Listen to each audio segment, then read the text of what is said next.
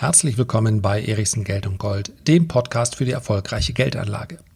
Schach ist das einzige Spiel, bei dem Glück keine Rolle spielt.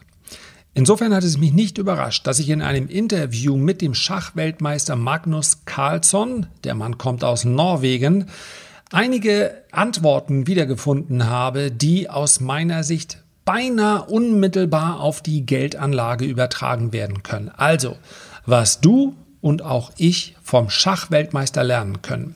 Das möchte ich in der heutigen Episode gerne besprechen.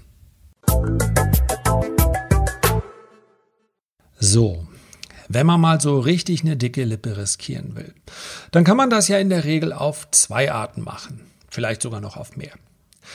Ich kenne das. Ja, vielleicht hat der ein oder andere auch eine Dorfdisco in der Gegend oder war er, war in der Grundschule. Und da ist immer der eine, der am stärksten ist.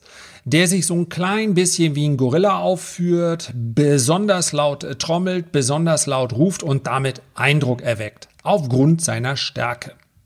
So richtig smart ist das dann im weiteren Lebensverlauf nicht mehr. Und wenn man sich so die stärksten aus, körperlich stärksten aus der Grundschule anschaut oder auch aus der Dorfdisco und man trifft die 20 Jahre später wieder, dann überlegt man so und sagt, hm, okay, das hat so in etwa den Verlauf genommen, wie ich mir das vorgestellt habe. Also, Trommeln ist ja gut und schön. Selbstbewusstsein ist gut und schön, aber wenn wir über Selbstbewusstsein sprechen, dann geht das Ganze natürlich auch sehr viel subtiler und auch smarter. Und genau so hat mich der Schachweltmeister Magnus Carlsson im Interview bekommen. Denn Schach ist eigentlich nicht das Thema, wo ich hängen bleibe. Ja, ich kenne die Regeln im Schach, ja, zumindest grundsätzlich. Ich weiß, wie die Züge funktionieren und, und, und, stecke da aber nicht weiter drin. Aber das, was er geschrieben hat über den Verlauf seiner Karriere in den letzten zwei Jahren, beziehungsweise was er geantwortet hat, es war ein Interview, das war, ja, es war einfach amüsant. Denn so trommelt man auf subtile Art und Weise. Also, er hat über das zweite Halbjahr 2019 gesprochen und damit war er zufrieden. Er hat gesagt, ich, habe da, ich war kreativ, ich hatte gute Ideen, ich habe gutes Schach gespielt. Und dann kommt das Jahr 2020, immerhin schon elf, elf Monate alt. Und da hat er nun wirklich kein gutes Haar an seinem Spiel gelassen. Er sei uninspiriert gewesen. Alles in allem sehr, sehr durchschnittlich. Ein Jahr, mit dem er einfach nicht zufrieden sein kann. Und ich dachte, hoppsala, habe ich irgendwas überlesen? Da oben stand Schachweltmeister. Ja, der Mann wird im Übrigen Ende des Monats gerade mal 30 Jahre alt und hat ansonsten auch äußerlich überhaupt nichts mit den Schachweltmeistern, wie wir sie uns vor 20, 30 Jahren vorgestellt haben. Also die grimmigen Russen, Kasparov, der eigentlich so grimmig gar nicht ist, oder Karpov, mit denen hat er relativ wenig gemeint ein. Sieht ganz smart aus. Also, er spricht über das Jahr 2020 und sagt, Durchschnitt, Durchschnitt, Durchschnitt, einfach nur unzufrieden. Ja, und dann im allerletzten Satz sagt er, das Einzige, was gut ist, ich habe kein einziges Spiel verloren. Und das meine ich mit leise, subtil, aber eindrucksvoll trommeln. Einfach mal sagen, das, was ich da abgeliefert habe, ist nur Durchschnitt gewesen aber es hat immer noch für jeden anderen Schachspieler auf diesem Planeten gereicht. Oh, fand ich ganz interessant. Selbstbewusstsein ist etwas, was er nicht abstoßen sollte und diese Art des Selbstbewusstseins, die kann man sich als Weltmeister halt erlauben. Unter anderem finde ich aber dieses Interview auch deshalb so spannend, weil hier einige Sätze aufgetaucht sind, die man, ja, die man als Anleger an der Börse einfach nutzen kann, über die man zumindest mal nachdenken sollte. Denn im Gegensatz zu praktisch allen anderen Spielen, es mag noch ein paar mehr Ausnahmen geben, aber Schach ist ein Spiel, in dem Glück ja erstmal nicht auftaucht. Und sehr häufig, wenn ich Privatanleger, auch aus dem Bekannten- und Freundeskreis, über die Börse, insbesondere über Aktien reden höre, dann habe ich immer den Eindruck, die reden über was anderes. Die reden über Glück, die reden über Schicksal, über Pech, über Zufall sehr, sehr häufig. Und dazu sagt, ja, theoretisch, wenn wir alle Faktoren der Börse kennen würden und miteinander richtig kombinieren würden, auch die mentalen, auch die psychologischen, dann dürfte es an der Börse ja kein Glück oder Zufall geben. Es wird ja nicht morgens irgendwo gewürfelt, sondern es sind Käufer und Verkäufer, die sich dort begegnen. Und wenn wir Psychologie nicht als etwas Esoterisches abtun, sondern als eine handfeste Wissenschaft, dann haben wir alle Faktoren. Dann ist Börse kein Glück. Nichtsdestotrotz ist die Zahl der Faktoren, der Einflussfaktoren so hoch, dass kein Mensch und kein Computer sie bisher beherrschen kann. Dass also diejenigen an der Börse sehr, sehr erfolgreich sind, die es schaffen, zumindest mehr als die Hälfte aller Entscheidungen richtig zu treffen. Diejenigen, die es zu 60 oder 70 Prozent schaffen, die verdienen außergewöhnliche Renditen. Das heißt aber, sie sind immer noch zu 30 Prozent verkehrt. Und was sagt Magnus Carlsson dazu? Nicht zur Börse, sondern zu dem Begriff Glück. Yes, if you're skilled, you're going to be lucky more often. That's the basic point.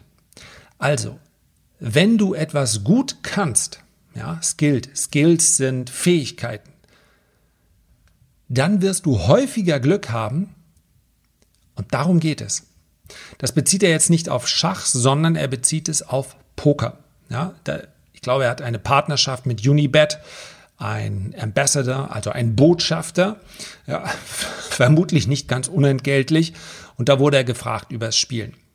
Und da geht es eben um, äh, um Spiele wie Poker und, und, und, wo man ja auch permanent Chancen und Risiken miteinander vergleicht und abwägt. Also Poker ist sicherlich noch deutlich näher an der Börse dran als Schach, weil wir beim Pokern das Blatt des anderen nicht kennen. Genauso wie wir an der Börse nicht wissen, was andere Marktteilnehmer vorhaben und was sie bewegt zu kaufen oder zu verkaufen. Aber ich finde das eine ganz wichtige Aussage. Ja, so etwas wie Glück mag es geben. Aber Glück und Zufall sind zwei verschiedene Dinge. Je mehr du weißt, je besser du bist, je mehr Fähigkeiten du dir aneignest, desto häufiger wirst du Glück haben. Das ist doch eine ganz wesentliche Aufsage. Und ich möchte jetzt keinen zu großen Bogen spannen, aber das ist etwas, wo wir auch drüber nachgedacht haben bei der Kindererziehung. Und wenn man über Schach Kindererziehung spricht, ja, dann würde man sehr schnell denken, oha, das muss aber eine sehr autoritäre Geschichte gewesen sein. Ja? Also wenn man das so am Reißbrett plant, was aus den Kindern mal werden soll, keine Sorge. Ich glaube, von außen betrachtet, wir hatten mal, weil wir, jedes Elternpaar kennt das. Die Kinder weinen, weil sie alleine in ihrem Bett schlafen sollen, in ihrem eigenen Zimmer. Und dann gab es die Eltern, die sich, die vielleicht in meinem Jahrgang sind, werden sich daran erinnern. Jedes Kind kann schlafen lernen. Lassen Sie Ihr Kind einfach schreien und schreien und schreien. Irgendwann wird es müde einschlafen. Kann man machen. Haben wir nicht gemacht. Wir haben uns ein Hippie-Bett gebaut.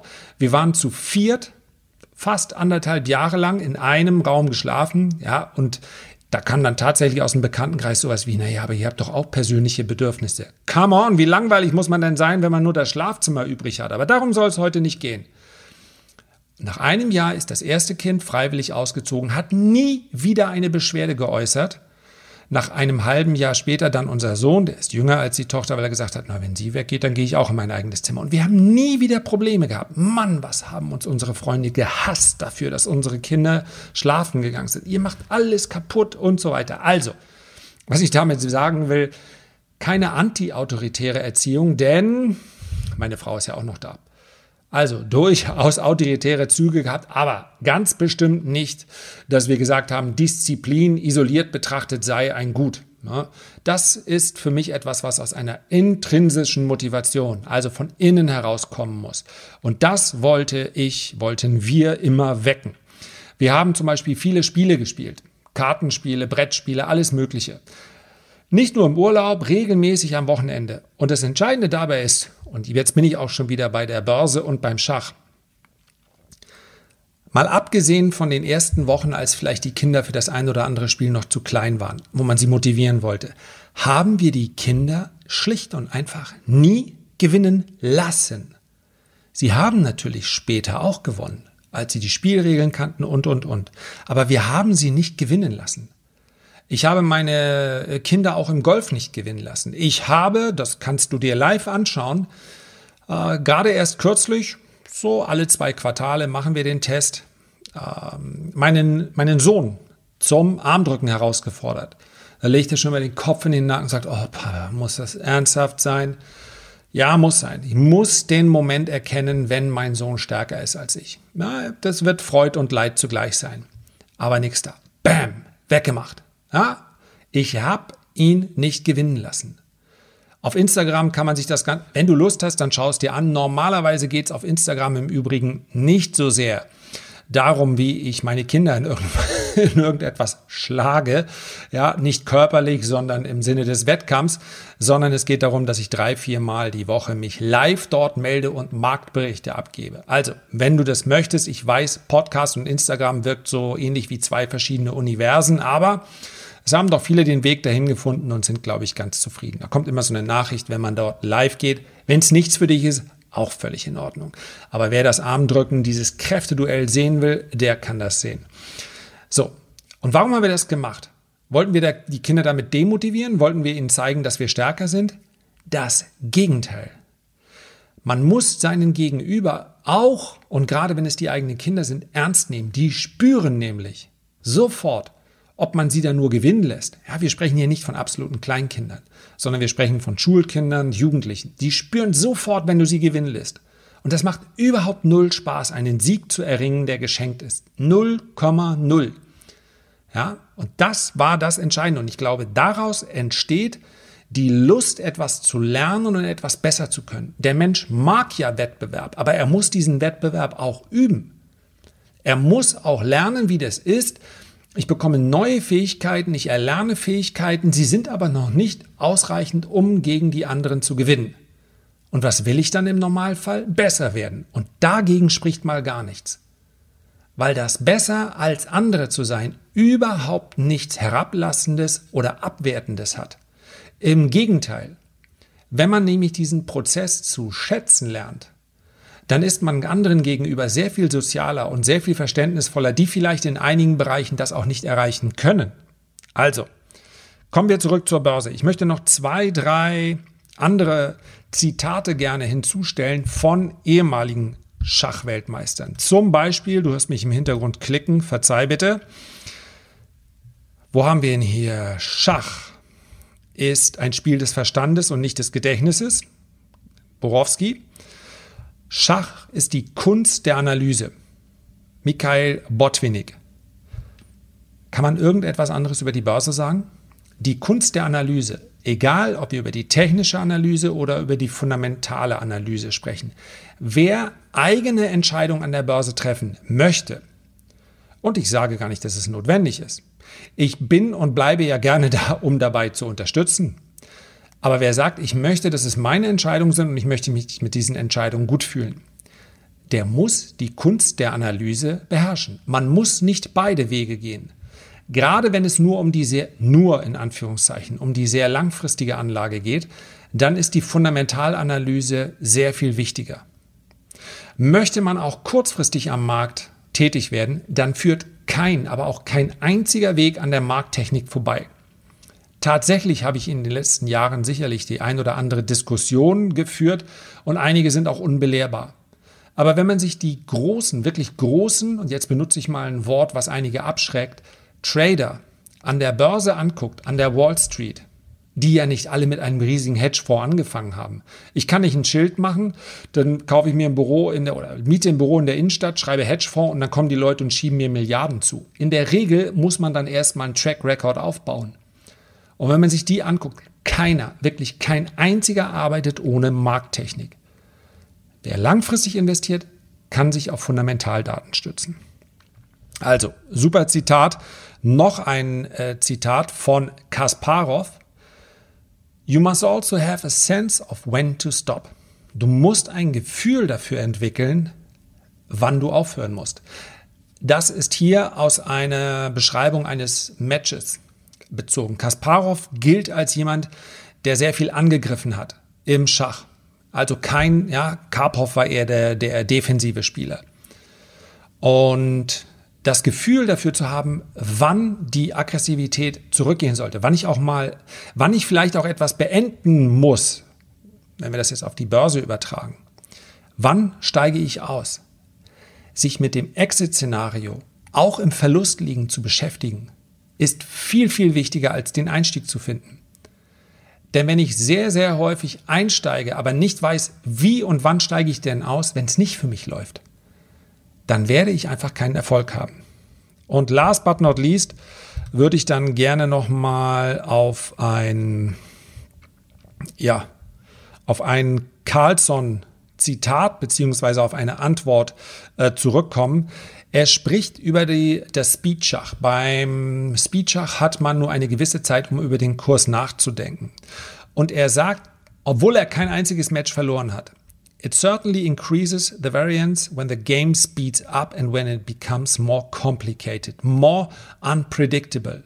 Also, obwohl jemand Schachweltmeister ist, gesteht er ein, dass die Dinge unberechenbarer, unkomplizierter werden, wenn die Zeit begrenzt ist. Und das ist aus meiner Sicht ebenfalls sehr interessant für Anleger. Das heißt, wenn wir uns das transferieren auf die Börse, ich muss tatsächlich so eine Analyse, der muss ich ebenfalls Zeit geben. Und ich muss den richtigen Zeitpunkt abwarten, bis ich dann einsteige. Ich weiß, ich könnte meine Hand dafür ins Feuer legen, sagen wir es mal so, dass jeden, wann kommt der Aktionär raus? Mittwochs? Ich kann es gar nicht genau sagen. Früher war das sicherlich noch extremer, weil es so wenig Publikationen gab. Wir können auch andere Börsenpublikationen nehmen. Die ganz alten, oh sorry, ich bin ja auch in dem Alter, die werden sich noch an die Dreisat-Börse erinnern. Ich könnte schwören, dass in den Werten, die dort besprochen werden, dann sofort immer das Volumen steigt. Warum? Weil die schreiben, und das muss nicht unbedingt verkehrt sein, der Wert ist interessiert, der Wert ist interessant, der Wert ist interessant. Das heißt also, ich verlasse mich dort komplett auf die Analyse von jemand anderen und kaufe erstmal. Das ist noch nicht, mal, noch nicht mal durchgelesen, die Ausgabe, noch nicht mal darüber nachgedacht, ob das möglicherweise überhaupt in mein Portfolio reinpasst. Ganz bestimmt nicht damit beschäftigt, wie sieht es denn mit meinem Exit-Szenario aus, sondern erstmal kaufen. Geschwindigkeit sollte außer im kurzfristigen Trading und im News Trading kein Faktor sein an der Börse. Wenn ich den Eindruck habe, die Kurse laufen mir davon, dann sind sie mir wahrscheinlich schon davon gelaufen. Und das ist ganz, ganz wichtig. Du musst derjenige sein, der agiert, nicht reagiert. Der Plan steht vorher. Ich habe eine Analyse gemacht, beispielsweise eine langfristige Aussicht für asiatische Märkte und sage, ich möchte Asien übergewichten. Dann gehe ich doch nicht zwei Minuten später hin und kaufe mir irgendein Asia ETF oder Emerging Markets ETF, weil ich sage, nee, ich muss jetzt übergewichten. Die Frage ist doch, zu welchem Preis will ich denn einsteigen? Steigen. Und das ist eben genau das, was ganz viele Privatanleger anders machen. Genau dann, wenn der Wert 20, 30 Prozent gestiegen ist, welcher auch immer, dann kommt die Begehrlichkeit, ja, da muss ich mit dabei sein. Aber zum richtigen Preis einzusteigen, die Geduld zu haben, auch mal eine Korrektur abzuwarten, und das kann ja auch mal ein Quartal oder zwei dauern, ist ein ganz, ganz wesentlicher Schlüssel zum Erfolg in der Geldanlage. Soweit dazu. Also, wer sich ein bisschen mit Schach beschäftigt, der macht sicherlich nichts verkehrt. Habe ich mir vorgenommen. Der Winter ist ja lang genug und wir haben Zeit. Das war's für heute. Herzlichen Dank für deine Aufmerksamkeit. Wenn dir das möglich ist, auf der Plattform, auf der du diesen Podcast gerade hörst, ein Feedback oder eine Nachricht zu hinterlassen, dann würde ich mich wahnsinnig darüber freuen. Über eine Bewertung natürlich ebenso. Ehrlich soll sie sein, und am allermeisten freue ich mich, wenn wir uns beim nächsten Mal hier an dieser Stelle wiederhören. Bis dahin wünsche ich dir eine gute Zeit. Liebe Grüße, dein Lars.